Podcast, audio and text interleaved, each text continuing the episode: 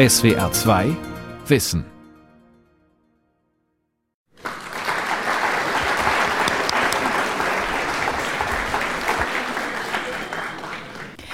Ich begrüße Sie herzlich hier im Hospitalhof in Stuttgart. Das Literaturhaus Stuttgart und SWR 2 haben eingeladen zu einer neuen Runde Sternchenthemen. Und wir diskutieren heute zwei Lektüren, die für die Realschüler der 10. Klassen wichtig sind.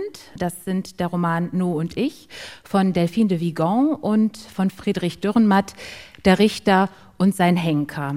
Wir, das sind meine Gesprächspartner Ulrike Dresner, hier zu meiner Rechten. Sie ist Autorin und Professorin für deutsche Literatur in Leipzig. Und links von mir John von Düffel, ebenfalls Autor, Dramaturg am Deutschen Theater in Berlin und Professor für szenisches Schreiben an der Universität der Künste in Berlin. Vor allem aber sind beide leidenschaftliche Leser, und das bin ich auch. Und deswegen sind wir alle drei hier. Mein Name ist Katharina Borchardt und ich freue mich, dass der Saal so voll ist. Es sind über 300 Schüler hier aus Stuttgart und Schwäbisch Gmünd, aus Reutlingen und aus Tübingen, aus dem Remstal und aus noch anderen Orten aus der Umgebung. Das finde ich echt super. Wir sprechen heute über zwei sehr unterschiedliche Werke. Zwei sehr unterschiedliche Werke. Der erste Roman, Nu und ich, erzählt von jungen Frauen. Der andere Roman, Der Richter und sein Henker, Friedrich Dürrenmatt, erzählt von alten Männern. Der eine Roman spielt in Frankreich, in Paris. Der andere spielt in Bern, in der Schweiz, Bern und Berner Umland. Immerhin beide spielen in einer Hauptstadt. Der eine Roman, Nu und ich, ist noch ziemlich neu. Er ist 2007 auf Französisch erschienen, dann im nächsten Jahr schon ins Deutsche übersetzt worden. Er war sehr erfolgreich. Der andere Roman ist schon etwas älter. Der entstand 1950, also schon vor 70 Jahren. Der eine Roman ist, wie gesagt, No und ich von Delphine de Vigan. Sie ist 53 Jahre alt, lebt und schreibt in Paris. Sie lebt noch und es erscheinen auch regelmäßig neue Werke von ihr. Ich zeige mal gerade das Allerneueste. Delphine de Vigan, Dankbarkeiten. Also Delphine de Vigan ist sehr aktiv. Friedrich Dürrenmatt ist 1990 gestorben als ein sehr angesehener Autor und Dramatiker. Vielleicht gibt es aber auch ein paar Ähnlichkeiten zwischen diesen Büchern. Es geht zum Beispiel in beiden um Gut und Böse. Es geht in beiden auch um sonderbare Freundschaften. Das schauen wir uns jetzt genauer an. Wir fangen an mit No und ich, mit dem Roman, der uns erstmal zeitlich ein bisschen näher ist. Und ich würde gerne gleich als erstes von meinen beiden Gesprächspartnern wissen, haben Sie den Roman gerne gelesen? In einem Rutsch oder war es mühsam? Ne, also mühsam war es nicht, aber natürlich war es auch für uns erstmal Pflichtlektüre. Ist ja kein Roman, den man jetzt selber aus dem Bücherregal gezogen hat. Und die Frage, die ich mir am Anfang immer stelle, wenn ich ein Buch lese, wer spricht da eigentlich? Was ist das für eine Stimme, die ich da höre? Und ich war sehr überrascht, dass Delphine de Vigan dafür eben eine so junge, eine Schülerin ausgewählt hat, die so als Hochbegabte zwei Klassen übersprungen hat und in dieser Schule sozusagen plötzlich vor der Not steht, ein Referat halten zu müssen und äh, große Angst davor hat, vor der Klasse stehen zu müssen. Obwohl sie so intelligent und auch sprachmächtig ist, muss sie sich äußern und das tut sie eben ungern vor allen. Und sie sagt dann mehr oder weniger aus der Not heraus, ich halte ein Referat über Obdachlosigkeit. Und da dachte ich, naja gut, also jetzt muss ich die Geschichte eines Referates lesen. Das ist ja jetzt nicht unbedingt erstmal das Lustvollste auf der Welt. Aber ich muss sagen, ich habe da ein bisschen drüber nachgedacht, warum diese Figur. Und darüber kommen wir bestimmt auch noch ins Gespräch. Und ich muss sagen, ich habe immer mehr ihren Kampf verstanden. Denn das ist vielleicht sogar das, was mich an dem Buch am meisten fasziniert hat, dass in Person dieser jungen Frau, dieses Mädchens, das ja 13 Jahre etwa alt ist, kämpft sie sozusagen einen Kampf gegen das große Ist so. Ne? Es gibt halt Obdachlose. Es gibt auch junge Frauen, die obdachlos sind. Es ist halt so. Und sie will sich nicht damit abfinden. Und das finde ich erstmal einen ganz starken Impuls. Frau Dresdner, wie war es bei Ihnen? Ich habe es gern gelesen und äh, hatte erst Sorgen, dass es tatsächlich nur die Geschichte wird, sie lernt No kennen, hält das Referat und dann endet das Buch. Natürlich geht das Referat irgendwie mehr oder minder gut. Und ich war sehr erleichtert, als das dann schon bei Seite 70 ungefähr passierte. Das Referat war gehalten, die beiden hatten sich kennengelernt und als das Buch damit nicht aufhörte sondern sich weiterentwickelte, den beiden Frauen weiter folgte und auch eine weitere Entwicklung zum Erwachsenwerden hin erzählt hat. Eine kompliziertere Geschichte, gar nicht so leicht zu schreiben, weil erstmal nach diesem Höhepunkt nichts passiert. Und da hat das Buch dann auch ein Spannungsproblem, bis Lou so weit ist, dass sie dann sagen kann, ja, also No zieht bei mir ein, sie, die Eltern nehmen sie auf, es passiert bei allen Figuren was, das ist gut gedacht. Und es entwickelt sich nochmal auch eine Dreierbeziehung mit Lukas, der dann sozusagen hilft bei der ganzen Geschichte. Und doch am Ende gibt es eine Art Verrat zwischen den beiden Freundinnen Freundinnen. Und unsere Protagonistin hat sich tatsächlich weiterentwickelt.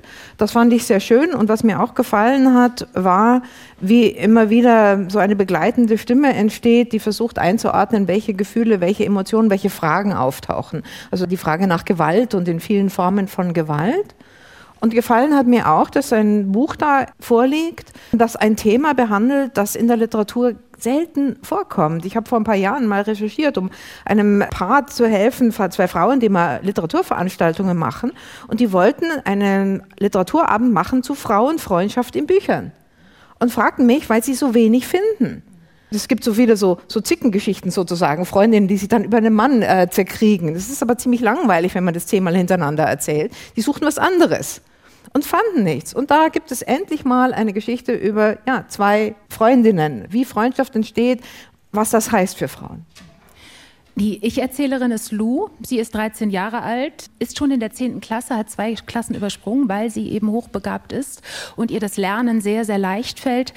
Wir erleben die Geschichte aus Ihrer Perspektive, aus der Ich-Perspektive. Aber es gibt auch noch etwas mehr, sagen Sie. Wie würden Sie diese Perspektive, diese Erzählperspektive beschreiben? Ja, erstmal ist es ja interessant, da ist eine Autorin, die vielleicht zum Zeitpunkt, als sie das geschrieben hat, 45 ist und die schreibt dann sozusagen aus der Sicht einer 13-Jährigen. Das ist vielleicht auch ein Grund, warum Lou hochbegabt sein muss, weil dadurch hat die Autorin die Freiheit, weil ja sozusagen die Ich-Stimme von Lou die ganze Geschichte bestimmt, hat sie die Freiheit, nicht unbedingt so reden zu müssen, wie eine 13-Jährige redet, weil Lou halt anders ist als die anderen, also eine Außenseiterfigur mit einer außerordentlichen Art zu denken. Und das ist erstmal so eine gewisse Freiheit, die die Autorin dadurch gewinnt. Und sie erzählt die Geschichte erstmal als eine Ich-Geschichte aus Lous Perspektive im Präsens, also in der Gegenwartsform. Das heißt, der Lehrer sagt jetzt, also, was machst du für ein Referat? Sie muss sofort antworten.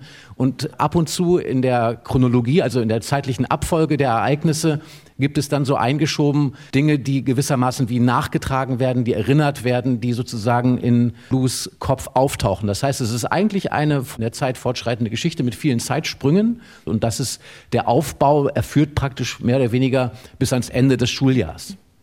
Lou ist ja hochbegabt. Ne? Sie, sie, klingt auch ein bisschen frühreif, also für ihr Alter. Wir erleben auch, wie sie viel Dinge zählt, wie sie viel abmisst, sie viel vergleicht, sie sammelt Wörter, sie führt zu Hause Experimente durch mit äh, Magneten und, und so weiter. Sie hat einige Spleens und Zwänge, könnte man sagen, also in diesem Buch. Sie wird allerdings, ähm, oder diese Spleens und Zwänge werden jetzt nicht als sehr problematisch vorgeführt, sondern eher als bunt und sympathisch, würde ich sagen. Frau Dresner, Sie selbst sind auch hochbegabt und das wurde auch schon recht früh festgestellt. Wie ist es aus Ihrer Perspektive? Wie, wie empfinden Sie die Darstellung dieser hochbegabten Lou hier? Gelungen und treffend? Naja, ich fand es, was die Hochbegabung geht, eher etwas unüberzeugend. Ich sage dazu gleich mehr. Ich möchte mich aber John nochmal anschließen. Das war ein wichtiger Punkt vorhin. Warum ist die Figur hochbegabt? Die Autorin braucht jemanden, der älter ist im Denken als eine 13-Jährige, um das darstellen zu können, um die sprechen zu lassen. Das ist immer das große Problem, wenn man schreibt und ein Kind zum Beispiel in einem Roman hat, kindlich zu sprechen oder den Schein zu erwecken, sodass es alle Leser überzeugt, das könnte wirklich ein Kind denken. Und das war der eine Grund. Aber ich glaube, es gab noch einen zweiten Grund, warum Lou hochbegabt sein muss. Sie soll auch eine Außenseiterin sein. Ja, es begegnen sich zwei Außenseiterinnen. Die eine ist allein aufgrund ihrer Geschichte, das ist No, obdachlos und äh, Sozialgeschichte. Und auf der anderen Seite ist das irgendwie Lou, die hat zwar noch ein Elternpaar, da ist aber auch nicht alles gut und ist alleine, weil sie jünger ist und so anders als die anderen. Und äh, vielleicht nützlich noch ist, es gibt prinzipiell zwei Möglichkeiten, als Autor Figuren aufzubauen. Die klassische, und das macht auch Vigan hier, ist, ich denke mir eine Figur aus, stelle die hin und klebe sozusagen so Eigenschaften auf sie drauf. Die was das und das und das. Und da merkt man bei Vigan, da hat sie ein bisschen nachgelesen über Hochbegabte und dann ist sie in die Spalte mit den autistisch Hochbegabten gerutscht und dann hat sie ein bisschen was davon übertragen und völlig unüberzeugend, warum Lou ihre Schuhe nicht binden kann. Ja, das ist, äh, Ich habe schon mehreren Hochbegabten zu tun gehabt, aber die konnten alle sehr gut Schuhe binden. Die hatten eher soziale Einschränkungen, sodass quasi der Schritt hinaus in den Bahnhof und zu No sehr unwahrscheinlich ist.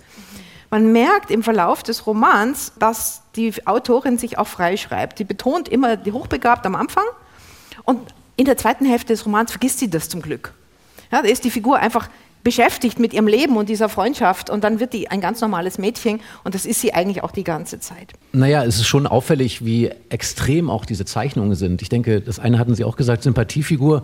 Natürlich, wenn man einer Figur das Etikett hochbegabt aufklebt und sie ist die Klassenbeste, muss man natürlich dafür sorgen, dass es äh, nicht alle Leserinnen und Leser abschreckt. Deswegen gibt man ihr so viele sympathische kleine Eigenheiten und sagt, ich bin zwar super schlau, aber ich kann mir nicht die Schuhe binden, also bin ich auch wieder irgendwie liebenswürdig. Das heißt, man versucht zu Stärken und Schwächen gegeneinander auszubalancieren. Und das andere ist, wenn man sich mal anguckt, wer in dem Roman alles auftritt, dann ist es natürlich eine ziemliche Ansammlung von Außenseitern oder Extremen. Also dazu gehört eben nicht nur die Hochbegabung von Lou, sondern eben auch äh, Lukas, der sozusagen coolste von der Klasse, der Klassenboss. Und die beiden sind als klassisches Gegensatzpaar aufgebaut. Also er ist groß und zwei Jahre älter, weil er zweimal sitzen geblieben ist. Sie hat zwei Klassen übersprungen. Da wird also ganz stark nach dem Motto, über Kontraste, über Gegensätze baue ich mir eine Konstellation, eine Mannschaftsaufstellung für die Geschichte. Dann hat äh, die Mutter von Lou eben ein Kind verloren. Die Familie hat ein Kind verloren, aber die Mutter ist darüber depressiv geworden nach dem plötzlichen Kindstod dieser jüngeren Schwester von Lou und ist verstummt. Und damit ist sozusagen auch ein ganz, ganz großes Thema, was ja normalerweise vielleicht auch schon einen Roman alleine füllen würde, nämlich Depression nach plötzlichem Kindstod Kindstod, wie kommt eine Familie damit klar? Da könnte man ein ganzes Buch drüber schreiben und das ist eine Randgeschichte. Und dann gibt es die große Sozialgeschichte von No selber, die erzählt werden soll. Also da hat Vigan schon eine ganze Menge von Extremen aufgefahren. Ganz schön viel drin in diesem Roman, war auch mein Eindruck. Und man, man hört die Mechanik halt manchmal so ein bisschen klappern. Das ist aber nicht unbedingt schlecht. Also das Buch funktioniert gut, vielleicht gerade auch mit der Dynamik. Ja, ich würde vorschlagen, wir hören eine kleine Lesung aus No und ich. Lou hat No schon ein, zweimal getroffen. Sie mag No auch gerne, aber dann kommt eben noch dieser offizielle Auftrag hinzu. Sie muss ein Referat halten und dann entscheidet sie sich für das Thema die Geschichte einer Obdachlosen. Also bekommt diese erste zarte Freundschaft auch so ein bisschen Verwertungscharakter. Das macht es ein bisschen unangenehm. Und ähm, wie Lou No fragt, ob das okay wäre, ob sie einverstanden ist, das hören wir jetzt mal. Ein grauer Tag. Es regnet. Ich komme aus der Metro und renne in den Bahnhof. Ich sehe sie schon von weitem am Zeitungskiosk. Sie steht aufrecht. Sie bettelt nicht. Ich gehe auf sie zu, sie knurrt nur. Ich sage Hallo. Sie scheint sehr übler Laune zu sein. No willigt ein, mit mir irgendwo was trinken zu gehen. Ich habe wohlweislich mein Portemonnaie geschwenkt, damit klar ist, dass ich zahle. Ich wollte dich treffen, weil ich dich um etwas bitten wollte. Das ist die Einleitung, die ich mir zurechtgelegt habe. Ah ja? Ich muss ein Referat halten in Wieso. Was denn das? Wirtschafts- und Sozialkunde, ein Fach, in dem wir uns mit allem Möglichen beschäftigen, zum Beispiel der Wirtschaftslage in Frankreich, mit der Börse, dem Wachstum, den sozialen Klassen der vierten Welt und so. Verstehst du? Hm. Gut, also ich habe einen Horror vor Referaten. Ich meine, ich habe wirklich Schiss, und der Lehrer ist eher einer von der schlimmen Sorte. Die Sache ist die, ich habe erzählt, ich würde was über Obdachlose machen. Zum Beispiel erklären, wie, äh, jetzt komme ich zum heiklen Kern, ich habe völlig vergessen, was ich sagen wollte, wie immer, wenn ich aufgeregt bin, wie es kommt, dass Frauen, besonders junge Frauen, auf der Straße leben, wie du. Ich habe dir doch gesagt, dass ich bei Kumpels schlafe. Ja klar, ich, ich weiß, das wollte ich ja sagen, Frauen ohne festen Wohnsitz eben. Hast du von mir erzählt? Nein, das heißt ja, nicht direkt von dir. Ich habe deinen Namen nicht genannt, aber ich habe gesagt, ich würde ein Interview machen. Ein Interview.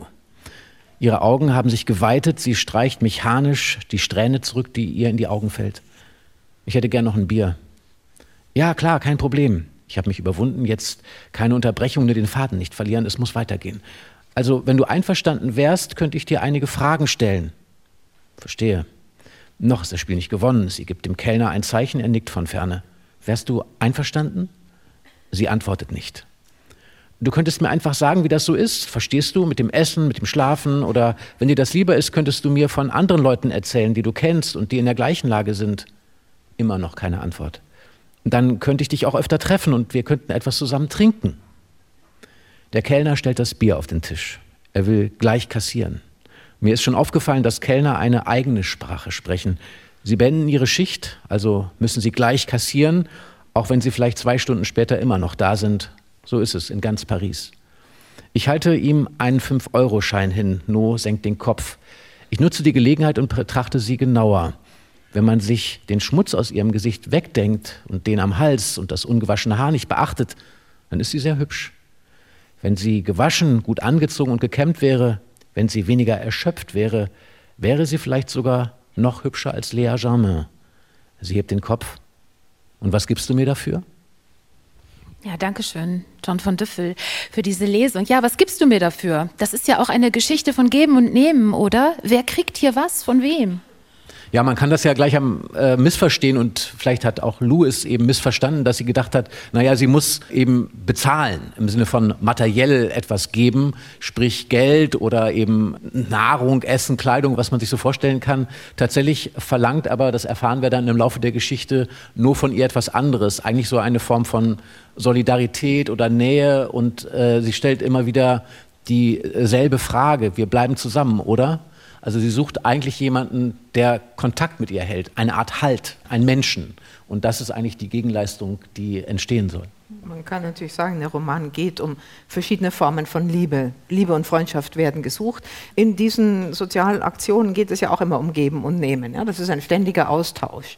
Und das wird durchgespielt in dem Roman in verschiedenen Konstellationen. Man kann sagen, innerhalb der Familienräume, sowohl des Familienraums bei Lou als auch bei No da finde ich sehr auffällig jeweils die Mutter- und Vaterrollen. Ich denke, darüber sollten wir auch nochmal sprechen. Es wird durchgespielt in Bezug auf die beiden Freundinnen hier, wo es mehrere Asymmetrien gibt im Alter, in der sozialen Ausstattung.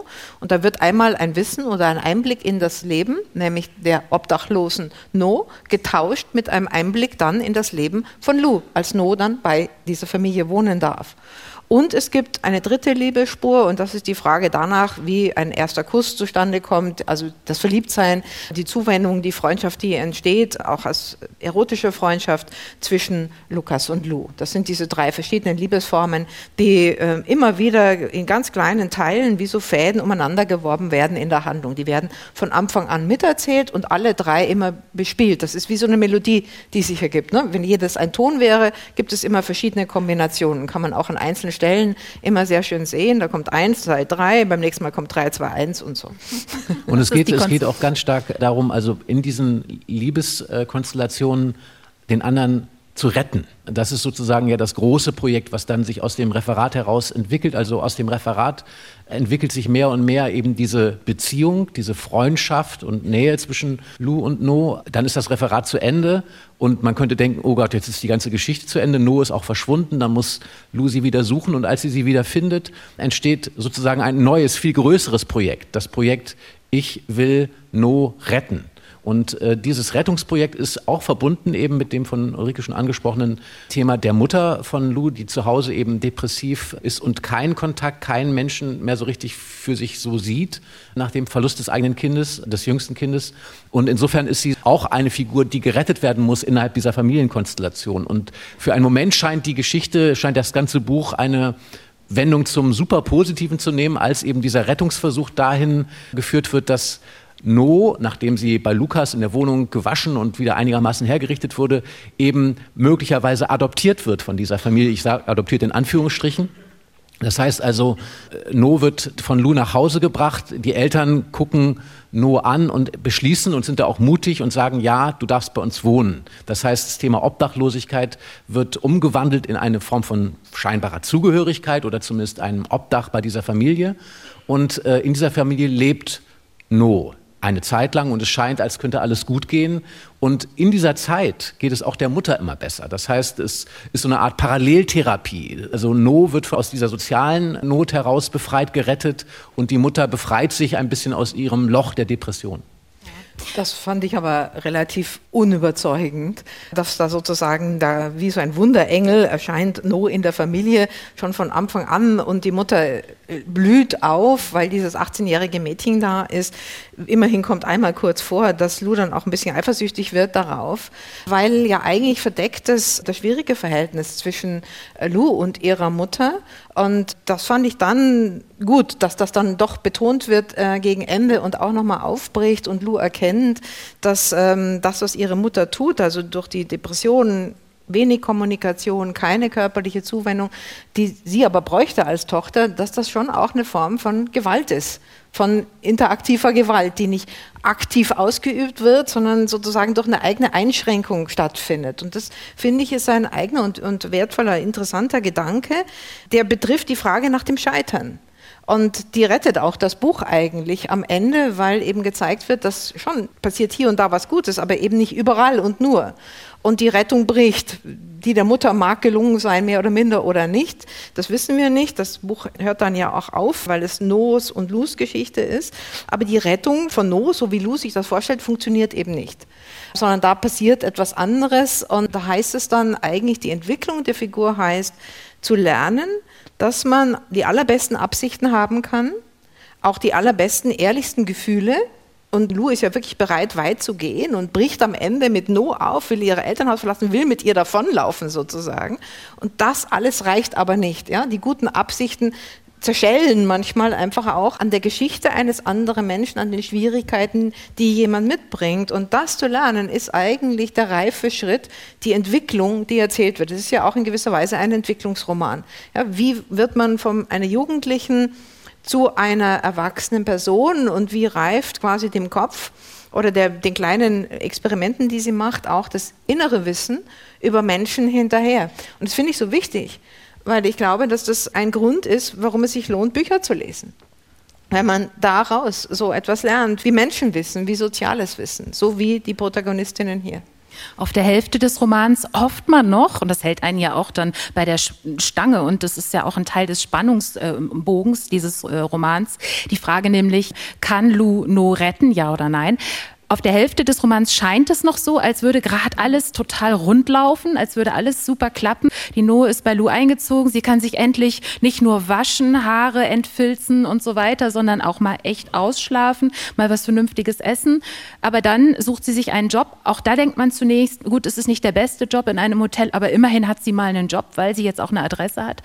Aber dann äh, kommt es wiederholt zu Szenen, dass sie total kaputt und abgerissen nach Hause kommt. Das hören wir jetzt nochmal. John von Düffel genau, ich, lese es gleich und wollte nur kurz sagen, das ist eben Teil dieses Aufbaus. Das Projekt ist klar, Lou will No retten und man spricht in dem Fall sozusagen von steigender Handlung. Also es geht aufwärts, je näher diese Rettung scheint. Und dann kommt der Wendepunkt, wo sich sozusagen die Richtung der Geschichte nochmal dreht und dann geht es abwärts. Dann hat man die fallende Handlung. Und wir sind erstmal mit dem Rettungsprojekt so unterwegs, dass diese Rettung möglich scheint und auch der Mutter geht es besser. Das ist alles aufsteigende Handlung. Und dann eigentlich mit dem, wo man immer denkt, jetzt wird doch die Welt ganz rund und in Ordnung, nämlich mit der Arbeit, fängt die Katastrophe an. Ne? Also das lässt, wirft nicht nur ein Licht auf No, sondern auch ein Licht auf die Arbeitswelt oder die Verhältnisse, die da, auch herrschen.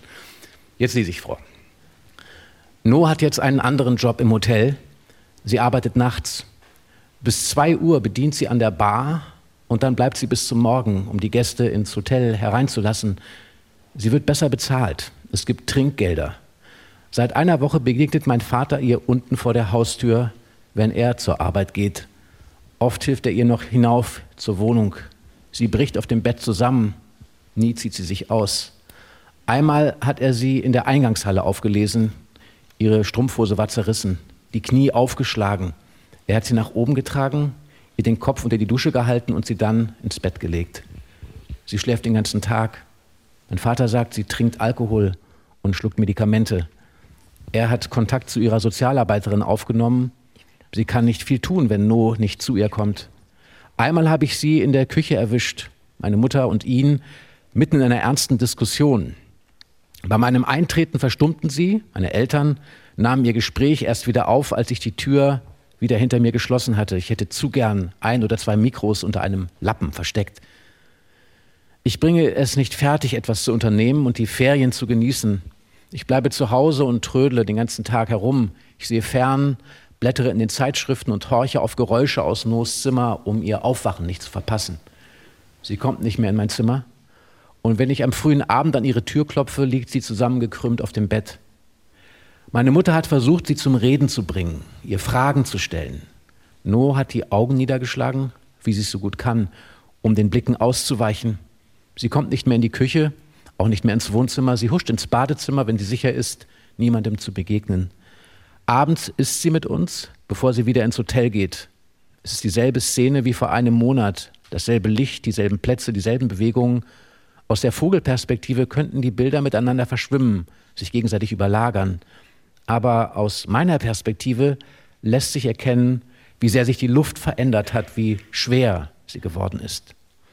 Ich weiß auch nicht, warum ich gestern Abend beim Einschlafen an den kleinen Prinzen gedacht habe. Genauer gesagt an den Fuchs. Der Fuchs bittet den kleinen Prinzen, ihn zu zähmen. Doch der kleine Prinz weiß nicht, was das bedeutet. Da erklärt es ihm der Fuchs. Ich kenne die Passage auswendig. Du bist für mich noch nichts als ein kleiner Knabe, als hunderttausend Knaben wie alle anderen und der ihnen gleicht. Ich brauche dich nicht und du brauchst mich ebenso wenig. Ich bin für dich nur ein Fuchs, der hunderttausend Füchsen gleicht. Aber wenn du mich zähmst, werden wir einander brauchen. Du wirst für mich einzig sein in der Welt. Ich werde für dich einzig sein in der Welt. Vielleicht kommt es allein darauf an. Vielleicht genügt es, wenn man jemanden findet, den man zähmt. Ich finde die nicht sonderlich überzeugend, dieses Ende mit dem Fuchs und dem Zähmen, weil ich denke, dass Zähmen eigentlich gar nicht das wesentliche Thema dieses Buches ist. Es geht nicht unbedingt um Freiheit, sondern eher um die anderen Dinge, über die wir vorhin gesprochen haben, Familienstrukturen, Freundschaft, Liebe, Aushandeln sozusagen von Verletzungen, von Traumatisierungen. Das ist, glaube ich, eigentlich die Schwierigkeit, die hinter Passagen wie dieser steckt. Eine Schwierigkeit, die sich aus der Ich-Perspektive ergibt. No bleibt als Figur behängt mit Eigenschaften, aber ich sehe nicht in sie hinein. Die wirkliche Motivation, was in ihr vorgeht, fehlt mir. Also vielleicht dazu auch direkt, also einmal kann man ja sagen, was Lou versucht, dieses 13-jährige Mädchen ist ja was ganz Großes. Indem sie mit No diese Freundschaft aufbaut, hört ja No auf, irgendeine Obdachlose zu sein, an der man vorbeigehen kann, sondern sie wird immer no bleiben. Sie wird immer dieser Mensch sein, zu dem man eine persönliche Beziehung hat. Und was sie wagt, ist ja ein Schicksalsexperiment. Ein Experiment, das sagt sie auch, das ist ein Wort aus dem Buch. Das Experiment kann man gegen all die Vorzeichen, gegen all die Muster, die durch eine Gesellschaft schon vorgeprägt sind, gegen die Ungerechtigkeiten, die es einfach gibt, kann man gegen das große Ist so, kann man dagegen was tun kann man dagegen handeln. Und diese kleine Person, Krümel genannt, dieser kleine Krümel, versucht sich sozusagen daran, die Welt zu verändern. Nicht die ganze Welt, sondern die Welt für diese eine einzige Person. Und daran scheitert sie und das ist teilweise komplizierter, als es in diesem Buch erzählt werden kann, aufgrund äh, auch der Tatsache, dass es eben auf diese Kinderperspektive oder jugendliche Perspektive runtergebrochen ist. Aber trotzdem ist ja sozusagen die Message, die Botschaft von dem Ganzen nicht, lass es lieber sondern die Botschaft von dem Ganzen ist ja trotzdem, wir müssen es aber versuchen. Das war für mich so die Rechtfertigung dafür, dass Delphine de Vigan als Frau um die Mitte 40, dass die dieses Buch schreibt, weil sie dieses Kind, das sagt, das darf doch nicht wahr sein dass hier junge Frauen auf der Straße leben, dass diese Ungerechtigkeit sieht und sagt, dagegen muss man was tun. Und wenn ich mit meiner Tochter durch die Stadt gehe, ich lebe in Berlin, es ist immer wieder das Ding, dass sie stehen bleibt vor Obdachlosen und sagt, Papa, du musst doch jetzt was tun. Und ich sage, ja, ich kann jetzt nichts tun. Ich meine, wenn ich jetzt, ich muss ja zur Arbeit. Ich meine, ich kann doch nicht vor jedem Obdachlosen in Berlin, und das sind sehr viele, 30.000, 40.000 kann ich nicht stehen bleiben. Das heißt also, wo kommt dieser Impuls hin? Warum verlieren wir den? Und besteht Erwachsenwerden vielleicht in dem Fehler, sich diesen Impuls abzutrainieren? Oder muss man den wach halten, muss man den lebendig halten, dass man daran was ändern muss, dass man die Ungerechtigkeit nicht einfach so hinnimmt? Und das ist, glaube ich, der Kern des Buches. Nachdem das Projekt mit No gescheitert ist, endet der Roman aber immerhin mit einem Kuss mit Lukas. Ich muss sagen, ich habe ein bisschen aufgejault beim Lesen. Ich dachte, huch, ist das jetzt eine Verlegenheitslösung am Ende, dass es nicht ganz so schlimm aufhört? Wie ist es Ihnen gegangen bei der Lektüre ganz am Ende? Es war tatsächlich ein bisschen viel Süßstoff äh, am Schluss. Und tatsächlich gibt es einen Satz, der in dem Buch immer wieder kommt und den sagt Lukas, also der Junge, zu dem die dann ja insgesamt vier Jahre jüngere Lou auch immer wieder aufschaut und den sie natürlich toll findet und von dem sie auch geliebt werden will. Der sagt immer, es ist ein bisschen komplizierter. Und dieser Satz stimmt für ganz, ganz viele Punkte in dem Buch und natürlich aber auch für die Liebesgeschichte, die da miterzählt wird. Es ist leider dann doch ein bisschen komplizierter. Das macht das Buch irgendwo klar, indem es eine Geschichte des Scheiterns auch erzählt und es trotzdem nicht mehr wieder aufhören wollens. Aber auch diese Geschichte zwischen den Kindern, glaube ich, ist eigentlich ein bisschen komplizierter. Ja, wir kommen zu Friedrich Dürrenmatt, einem nihilistischen Roman, Der Richter und sein Henker und übrigens auch einem garantiert kussfreien Roman. Wir, wir oder doch, habe ich was ja. überlesen. Einem der größten äh, Schweizer Autoren des 20. Jahrhunderts, ähm, Schullektüre schon seit nicht nur Jahren, sondern Jahrzehnten. Ich selber habe die Physiker schon in der Schule gelesen, Dramen vor allen Dingen, aber auch Erzählungen, jetzt auch Kriminalromane. Heute geht es um den Kriminalroman. Einer davon ist Der Richter und sein Henker von Friedrich Dürrenmatt. Am Anfang dieser Geschichte steht ein Mord.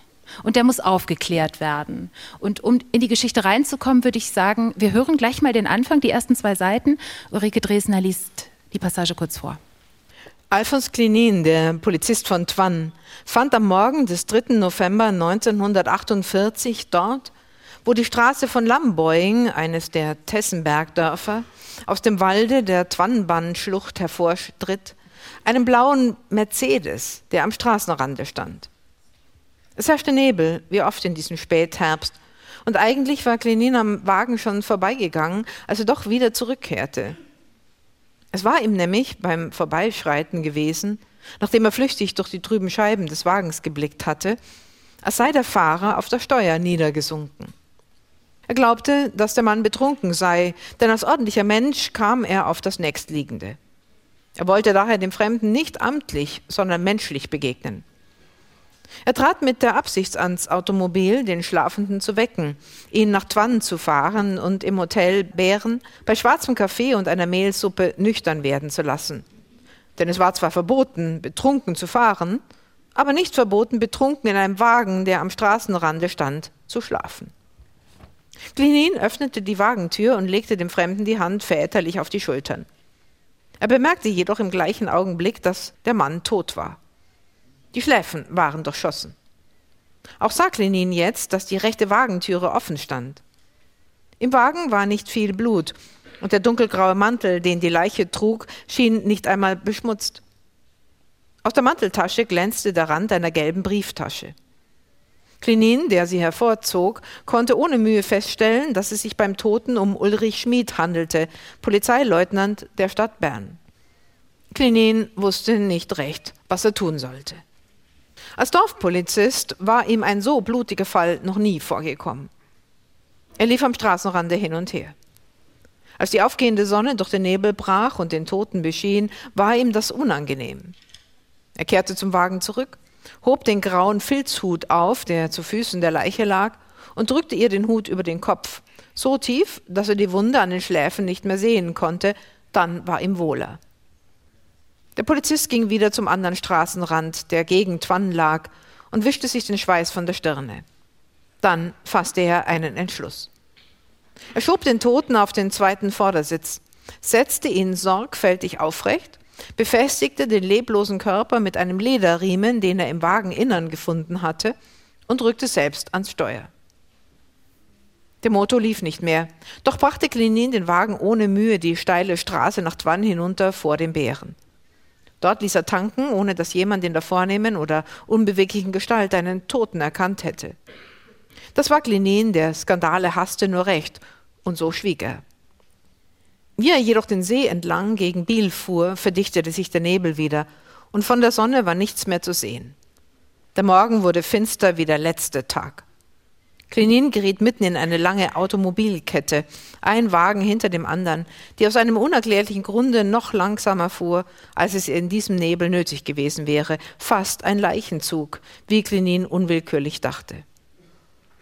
Der Tote saß bewegungslos neben ihm, und nur manchmal bei einer Unebenheit der Straße etwa nickte er mit dem Kopf wie ein alter, weiser Chinese, so dass Klenin es immer weniger zu versuchen wagte, die anderen Wagen zu überholen. Sie erreichten Biel mit großer Verspätung. Während man die Untersuchung der Hauptsache nach von Biel aus einleitete, wurde in Bern der traurige Fund Kommissar Bärlach übergeben, der auch Vorgesetzter des Toten gewesen war. Dankeschön für diese erste Lesung aus Der Richter und sein Henker. Ja, als ich diesen Einstieg gelesen habe, war ich wirklich völlig schockiert, völlig konsterniert. Äh, also erstmal äh, über die vielen knarzigen Namen, die da auftraten, aber dann vor allen Dingen auch darüber, dass dieser Tatort von einem Polizisten total zerstört wird. Also das kennen wir jetzt aus ähm, Krimiserien von heute, aber echt ganz anders. Das war auch damals schon anders. Also das wirft ja auch die Frage auf, selbst wenn es ein Dorfpolizist ist, irgendeine Form von Ausbildung muss er ja gehabt haben. Und auch damals wurde, wenn es einen Autounfall gab oder eben ein Verbrechen, wurde der Tatort fotografiert. Man durfte nichts anfassen. Wenn man was angefasst hatte, es wurden natürlich auch schon Fingerabdrücke genommen. Dann musste man sozusagen Handschuhe anziehen und so weiter. Und all das macht ja dieser Dorfpolizist nicht. Das heißt, es wirft die Frage auf, was für eine Art Genre lesen wir hier eigentlich? Ist das ein Krimi? Oder geht es dem Autor um was anderes? Und da, finde ich, gibt dieser Einstieg schon eine ganze Menge Aufschlüsse.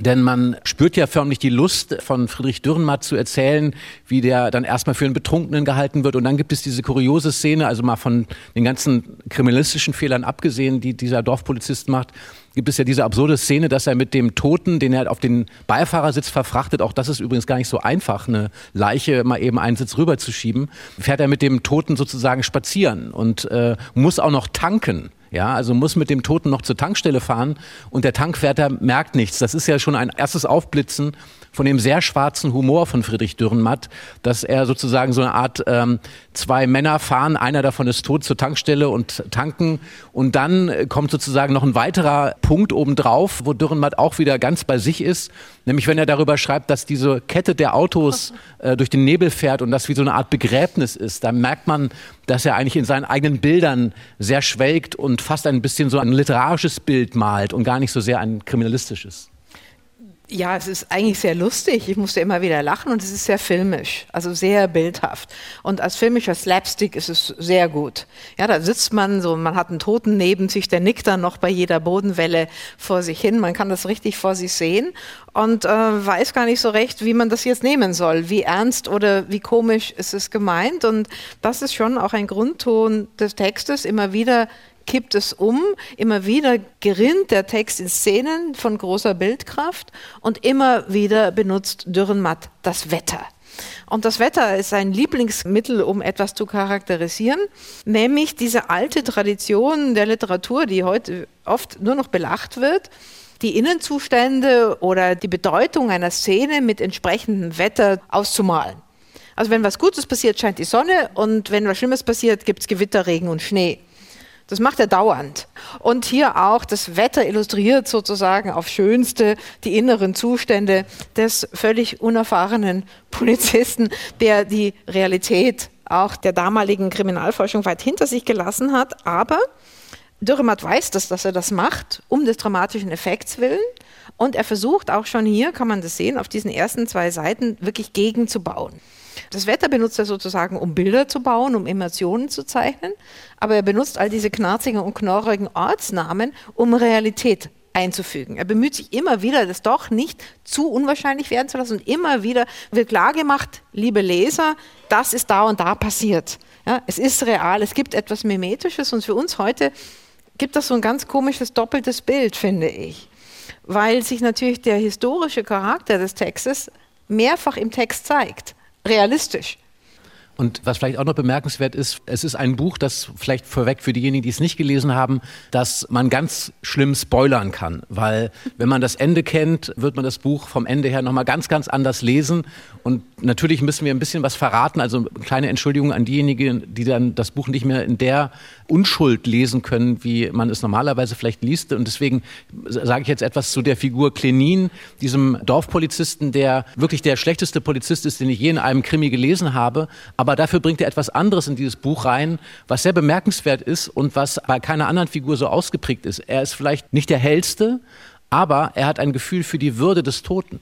Und er hat eine geradezu starke Empathie. Er will den Betrunken nicht stören. Er möchte diesem Menschen seinen Frieden lassen, schon als er noch gar nicht weiß, dass es ein Toter ist. Dann kümmert er sich um ihn und äh, bedeckt die Wunde. Das heißt, er verhält sich eigentlich mit einer von Mitleid oder Empathie zu diesem Verstorbenen Und das ist etwas, was fast alle Figuren nachher in diesem Buch nicht mehr tun. John, darf ich dich kurz fragen? Möchtest du damit sagen, dass Klenin doch eigentlich die einzig sympathische Figur in diesem Buch ist? Die einzig empathische. Sympathisch nicht, aber ich finde ihn dumm und empathisch, also auch sympathisch. Die Geschichte nimmt dann noch ein bisschen Fahrt auf, auch wenn man es anfangs fast gar nicht glauben mag. Auch die Kugel aus der Tatwaffe wird eher durch Zufall gefunden. Polizeileutnant Schmid ist ja nun in seinem Wagen ermordet worden, nachdem er bei einer Abendgesellschaft gewesen ist. Und zwar bei dem sehr, sehr zwielichtigen Typen Gastmann. Äh, bei ihm verkehrten Künstler genauso wie Industrielle und Diplomaten aus dem Inland und aus dem Ausland. Also eine sehr illustre, feine Gesellschaft, an der sich die Polizei, zumindest solche Polizisten, eigentlich nur die Finger verbrennen können. Und Schmid war Gastmann auf der Spur. Was wollte er ihm nachweisen? Das verrate ich jetzt mal nicht. Ich hake noch an einem anderen Punkt nach. Die Frage nach dem sympathisch oder nicht. Das ist ja eine wichtige Frage für einen Text, weil sie die Frage berührt, mit wem kann ich mich identifizieren? Bei dem Buch, das wir eben besprochen haben, ist ganz klar, eine Ich-Figur bietet einem immer auch an, identifizier dich mit mir. Das ist bei Dürrenmatt ganz anders aufgebaut. Wir haben viele Figuren, die auftauchen. Es sind im Wesentlichen Männer, und diese Männer werden uns aber, die Perspektive ist hier ja ganz anders, die werden uns alle dargeboten. Wir sind mal näher an der einen, mal näher an der anderen Figur dran. Und dann ist man nah an den Gedanken zum Beispiel von Bärlach, der jetzt hier eingeführt wird, das ist ja eigentlich unsere Hauptfigur. Das ist sozusagen der, der Kommissar, der hatte den Schmied angesetzt auf den Gastmann und Schmied sollte Gastmann Verbrechen nachweisen, um jetzt auf die Frage zurückzukommen. Mit der Zeit erfahren wir, dass es dazu eine Hintergrundgeschichte gibt eine lange gemeinsame Geschichte zwischen Bärlach und Gastmann. Der eine ist Polizist, der andere Diplomat, Verbrecher, zwielichtige Figur. Die verfolgen sich schon seit 40 Jahren und der Polizist benutzt andere Polizisten, um jetzt endlich den Gastmann zur Strecke zu bringen. Es geht also um Jagd, es geht um Männerkonkurrenz in vielfacher Hinsicht. Und jetzt komme ich nochmal zurück zu der Frage nach der sympathischen Figur weil ich eben denke, es gibt eigentlich in diesem Sinn keine sympathische Figur. Jede dieser Figuren hat was Zwielichtiges, Dubioses an sich. Jede dieser Figuren hat auch deutliche Gefühlsdefizite. Ich habe das wirklich, man kann das atemlos lesen, es ist sehr spannend gemacht. Man liest es mit einem viel größeren Abstand, das liegt an der Perspektive weil man interessiert ist an der Mechanik der Figuren, wer greift wie ineinander, wer hat wen wie manipuliert, wer hat welchen geheimen Plan. Und das macht Dürrenmatt toll, weil von Kapitel zu Kapitel, er baut was auf und zieht dann immer wieder ein Stück raus. Und plötzlich entdeckt man, nein, zu dieser Handlung gab es, das ist das nächste Kapitel, eine andere Motivation. Kommt das dritte Kapitel, sagt, nee, zu der Handlung gab es auch eine andere Motivation. Kommt das nächste Kapitel, sagt, nein, insgesamt zu der Handlung war nochmal ein Hintergrund. Und das ist eine ganz andere Art von Spannungslesen, nicht das Identifikationslesen. Ich lese, weil ich atemlos werde, weil ich das Gefühl habe, immer tiefer tatsächlich in einen Knoten aus Geschichte aus Geschichten und Geschichte einzudringen. Und das ist, ich schließe da ganz kurz an, im Prinzip tatsächlich die Art und Weise, wie dann doch wieder Krimis gelesen werden. Ja. Also es gibt ja eine Art Überschrift für über alle Krimis, das ist das sogenannte Who Done It. Mhm. Who Done It heißt nichts anderes auf Englisch als Who Has Done It, also sprich, wer hat's getan. Und wenn wir einen Krimi lesen, sind wir ja gewissermaßen wie Co-Ermittler. Ne? Wir versuchen ja wie Detektive beim Lesen herauszufinden, okay, wer hat's getan, aus welchen Gründen, welche Puzzleteile muss ich wie zusammenfügen. Und diese Erzählstrategie sozusagen, dass wir einen allwissenden Erzähler haben, der dann aber auch wieder ganz nah an einzelnen Figuren, Personen dran ist, das ist im Prinzip eine Strategie, die Informationen zu vergeben. Also der Autor, ne, Friedrich Dürrenmatt, sitzt an seinem Schreibtisch und sagt, okay, ich lasse euch jetzt das bisschen hier wissen. Vielleicht ist aber auch eine falsche Fährte. Und jetzt gebe ich euch den Hinweis aber vielleicht ist es auch falsch. Und man nennt das Informationsvergabe. Das heißt, wir laufen sozusagen hechelnd hinter dem Autor hinterher und überlegen uns, ah, was hat er uns jetzt gesagt, was für ein Hinweis ist das? Und insofern versuchen wir natürlich den großen Plan, der hinter dem Ganzen steckt, den Autorenplan oder vielleicht auch den Mordplan, den äh, zu erkunden. Und das ist sozusagen die Art und Weise, wie dieses Buch gelesen wird. Und es ist sehr befriedigend, weil er uns das auch gibt. Er gibt uns den Plan. Der Plan wird deutlich. Es wird auch deutlich, wer hier, sich hier zum Richter macht und wer sich zum Henker macht. Auch das sind ja nicht Sympathieträger an sich als Figuren. Und mir gefällt daran nicht nur die Mechanik und die Spannung, sondern mir gefällt auch mancher Ausflug, den Dürrenmatt dann da drin auch macht. Er ist nämlich immer wieder wirklich zynisch und bissig. Er macht Kommentare über die Schweiz, über die politische Ordnung der Schweiz, über ihr Verhalten in der Nazizeit. Also er teilt richtig aus in seine Gesellschaft, in seine Gegenwart, in seine Umgebung und er installiert eine Person, die der Schriftsteller heißt. Und der ist natürlich eine Spiegelfigur zum Autor. Also der Autor zeigt sich oder installiert sich, spiegelt sich in diesem Schriftsteller selbst, auch als Polizist. Ja, also auch der Schriftsteller ist eine Art Polizist und wir dürfen eben die Co-Polizisten sein, die hier mit aufklären, die aber zugleich sich auch immer zum Richter machen. Und das ist äh, spannend, weil es nochmal den Leseprozess quasi kommentiert. Wenn ich lese und mit einem Fall aufkläre, interpretiere ich ja die ganze Zeit Geschichten, Geschichten, Text, Motivationen, die mir dargeboten werden. Und auch ich fange an zu richten, nämlich Urteile zu fällen über, wer ist hier gut, wer ist hier böse, darf man das tun oder darf man das nicht tun? Und da müssen wir jetzt endlich ran an den Speck sozusagen des Inhalts, denke ich. Was ist hier eigentlich los? Ja, hier werden ja nicht nur die, wir haben eine erste Leiche, aber wir haben ja noch ein paar andere im Text und daran sind Leute schuld. Ja, das Hauptscharnier bekommen wir so auf der Hälfte der Geschichte präsentiert. Das Hauptscharnier im Flusse dieser Informationsvergabe, wie Sie es gerade genannt haben, John von Düffel, das ist die Szene in der Türkei. Berlach ist dort einmal eine Wette eingegangen mit diesem Gastmann, eine Art teuflischer, faustischer Pakt, könnte man sagen. Die beiden haben seitdem eine Rechnung miteinander offen und das hören wir jetzt noch. Ich möchte dazu ähm, noch was sagen, bevor ich diese Szene lese. Ich lese sie nämlich aus einem Grund sehr, sehr ungern vor, weil in einer Passage extrem diskriminierende Sprache verwendet wird für Juden und Araber und Türken. Ich finde sie aber wichtig, dass wir sie diskutieren, weil sich in dieser Szene einfach auch nochmal zeigt, aus welcher Zeit dieses Buch stammt, wes Geist des Kindes ist, was sich daran spiegelt. Das ist sehr realitätsgetreu. Es ist ja wichtig, sich das nochmal klar zu machen. Es ist eben auch 70 Jahre alt, auch das Frauen-Männer-Bild, das ist für mich einfach nur zum Davonlaufen. Alle Figuren, die irgendwelche Agency haben, die irgendwie handeln können, sind sowieso männlich. Das ist auch ganz normal und sie sind korrupt und sie haben dicke Bäuche und ihnen gehört die Welt. Und natürlich guckt man auf alle Menschen, die irgendwie anders sind oder fremd, eigentlich mit einer impliziten Verachtung. Und das hören wir jetzt. Berlach zog sich andere Schuhe an und betrat dann erst die Halle blieb jedoch auf der Schwelle stehen. Hinter dem Schreibtisch saß ein Mann und blätterte in Schmieds Mappe.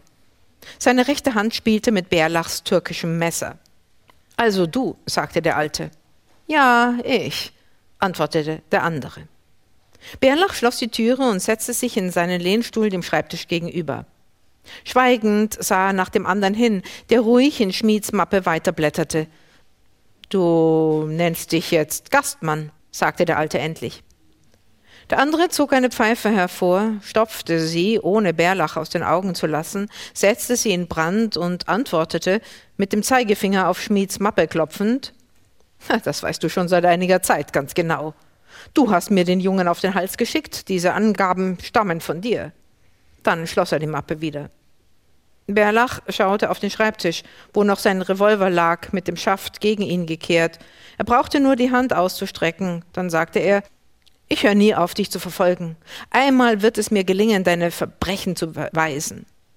Über 40 Jahre ist es her, begann der andere von neuem zu reden, dass wir uns in irgendeiner verfallenden Judenschenke am Bosporus zum ersten Mal getroffen haben. Ein unförmiges gelbes Stück Schweizer Käse von einem Mond hing bei dieser Begegnung damals zwischen den Wolken und schien durch die verfaulten Balken auf unsere Köpfe. Das ist mir noch in guter Erinnerung.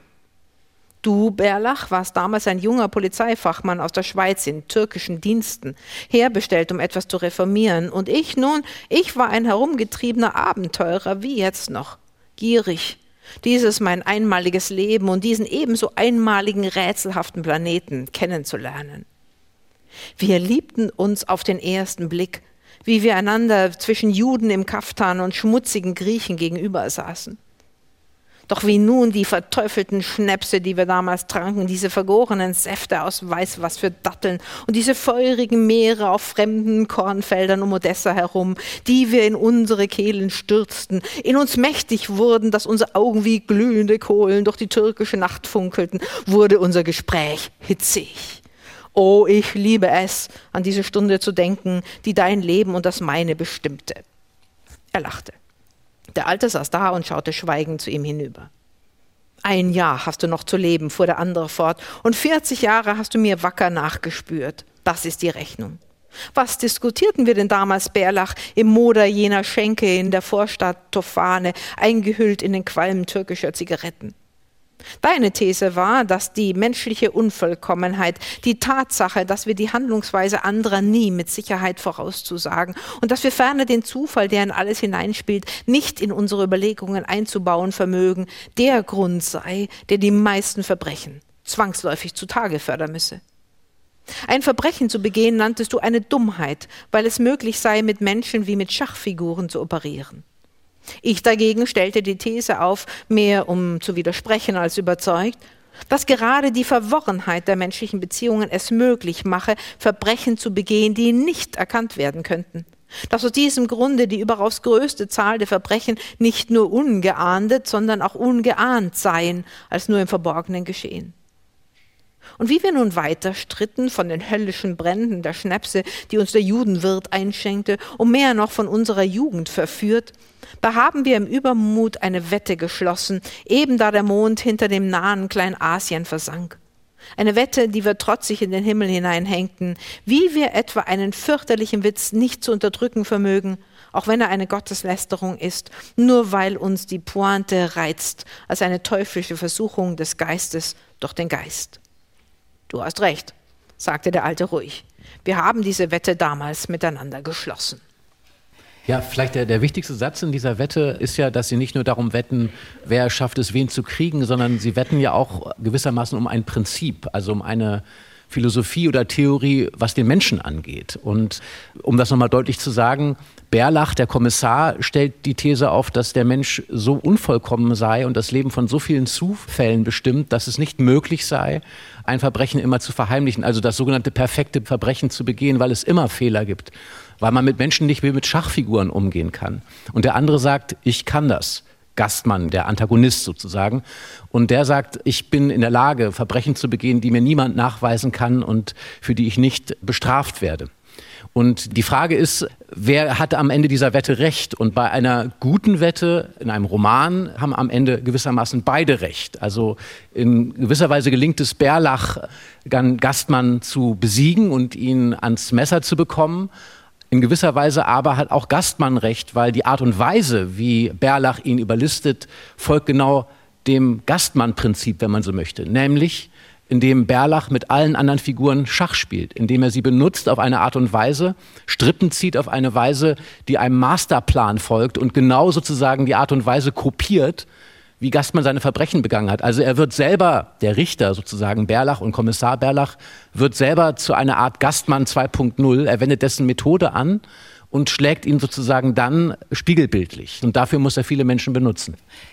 Haben Sie denn den Roman jetzt als einen, ich sag mal, allgemeingültig philosophischen Roman über die Natur des Menschen gelesen? Ich habe mich noch bei der Lektüre gefragt, ist ja nun 1950 geschrieben worden, spielt 1948, also fünf Jahre respektive drei Jahre nach dem Holocaust.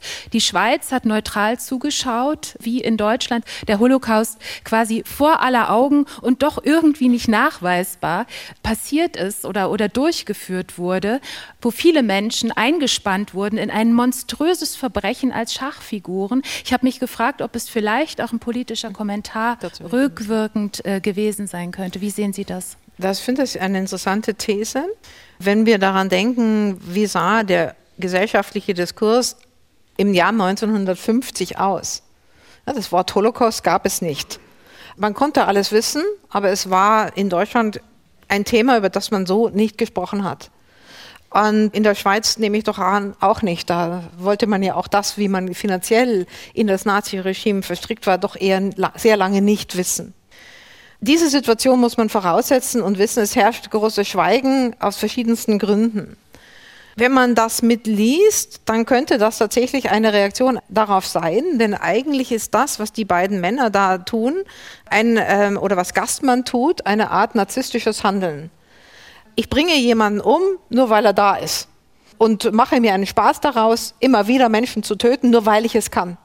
Und der Nihilismus würde ja auch sagen, du darfst eben alles tun, es gibt keine Verantwortung, es gibt keine Grenzen, das Subjekt darf und macht und dann kann man auch niemanden verurteilen, er kann es auch in großem Stil töten.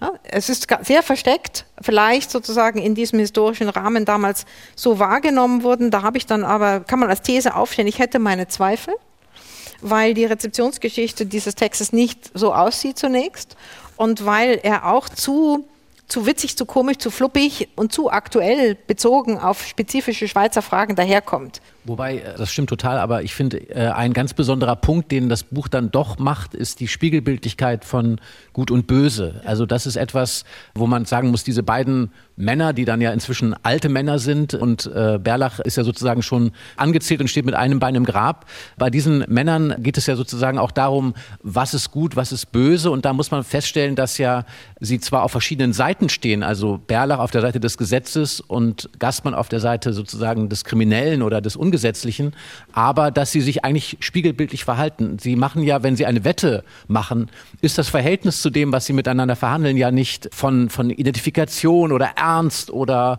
einer großen Verantwortung geprägt, sondern einfach von einem spielerischen Verhältnis. Also es ist kein ethisches, sondern ein, ein spielerisches Verhältnis zu dem, was sie miteinander verhandeln und, und bekämpfen. Also es geht ihnen sozusagen um ein Prinzip. Und äh, dieser Kampf ist sozusagen ein philosophischer Kampf. Es ist ein Kampf, in dem sozusagen Moral nicht etwas Empfundenes oder Gelebtes oder Gefühlsmäßiges ist, sondern wo es um Recht und Nichtrecht geht. Und tatsächlich ist es so, dass man sagen kann, die Schweiz, die in dieser Zeit sozusagen als neutrales Land galt, hat sich gewissermaßen wie rausgehalten aus allem. Jetzt aber ist sie ganz stark verstrickt in diese merkwürdigen Vorgänge um Gastmann, wo man sagen muss, da laufen sozusagen schon wirtschaftliche Absprachen Sprachen. Es gibt auch einen Schweizer Nationalrat, der diesen Gastmann gewissermaßen schützt. Es gibt Diplomatie, die auch eine Art von Neutralität ist. Und mhm. überall werden Geschäfte gemacht.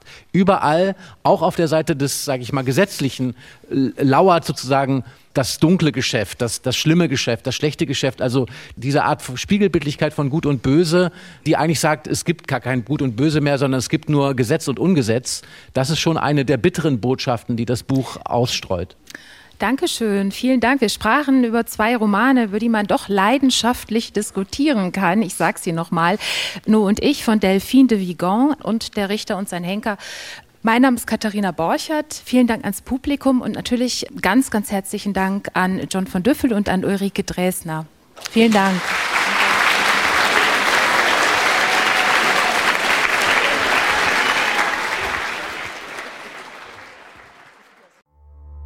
Die Welt verstehen. Jeden Tag. SWR2 Wissen.